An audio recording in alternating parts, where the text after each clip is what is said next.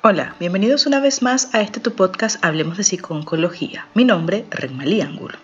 Hacemos un inciso en nuestra programación habitual para hablar de un fenómeno que puede originarse ahora que comienzan a relajarse las medidas de protección frente al coronavirus. Se trata de lo que algunos psicólogos han denominado y quizás has escuchado en algunos medios de comunicación como el síndrome de la cara vacía. ¿Comenzamos? Para nadie es sorpresa que nuestra sociedad está experimentando cambios con la pandemia que afectan nuestras vidas. Tras el confinamiento que comenzó en marzo de 2020, se propuso tomar medidas para protegernos del virus y así evitar la propagación de la enfermedad, entre estas el uso de mascarillas que cubren la mitad de nuestras caras. No ver el rostro completo de las personas con las que interactuamos nos afecta psicológicamente. Esta afectación puede consistir en una sensación de extrañeza y vulnerabilidad ante nuestra imagen social, porque todavía estamos en un proceso de adaptarnos a llevar la cara tapada. Esto es lo que el psicólogo José Antonio Gil ha denominado síndrome de la cara vacía. Esto no es ningún concepto psicológico real.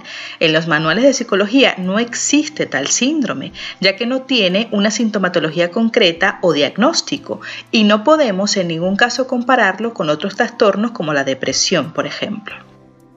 Para entender de qué hablan cuando se refieren a un síndrome, podemos decir que se trata de un conjunto de síntomas mentales y emocionales.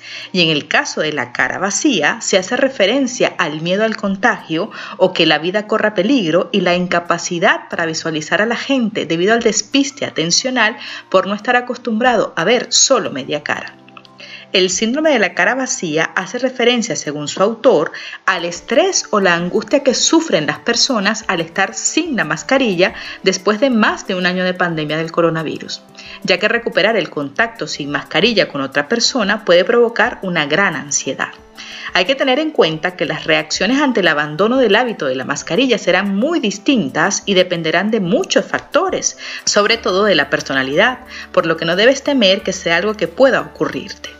Existe un perfil de individuos cuyas reacciones pueden tener cierto peligro y son aquellas que han sido especialmente cautas a la hora de exponerse.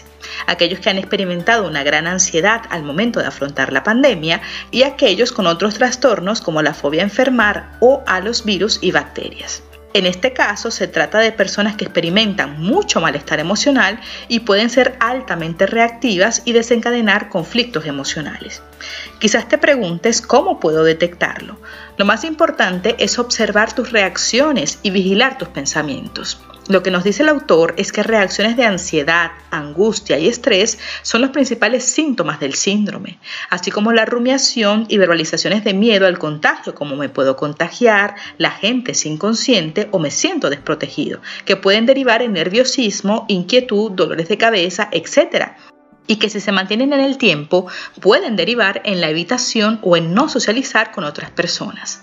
Si llegas a notar que padeces alguno de estos síntomas, recuerda que no se trata de un trastorno o de una enfermedad, por lo que no existe un tratamiento específico, pero puedes utilizar estrategias de relajación, de meditación, de focalización y de distracción para ayudarte a lidiar con el incremento de la ansiedad, estrés y miedo que pueden surgir al momento de dejar el uso de las mascarillas. Otra forma de lidiar con esta sintomatología de ansiedad es haciendo un abandono progresivo del uso de la mascarilla, es decir, deja de usarla cuando sientas que hay más seguridad para hacerlo, por ejemplo, en espacios abiertos donde no hay tanta acumulación de personas o incluso cuando estés solo al aire libre. Así puedes ir acostumbrándote a estar sin ellas y progresivamente en espacios abiertos con un reducido número de personas, quizás comenzando con familiares y conocidos y acompañándolo con técnicas de reducción de la ansiedad como la focalización de la atención en tu respiración. Es una forma de entender tus reacciones y aprender así a regular tus emociones. Recuerda que estamos atravesando por otro proceso de cambio y que todos los cambios generan alteraciones en nuestras emociones. A fin de cuentas, a nadie le gusta que le saquen de la zona de confort. Para más información, recuerda que puedes visitar visitarnos en nuestra página web www.hablemosdepsiconcología.com y en nuestras redes sociales con el arroba Hablemos de Psiconcología.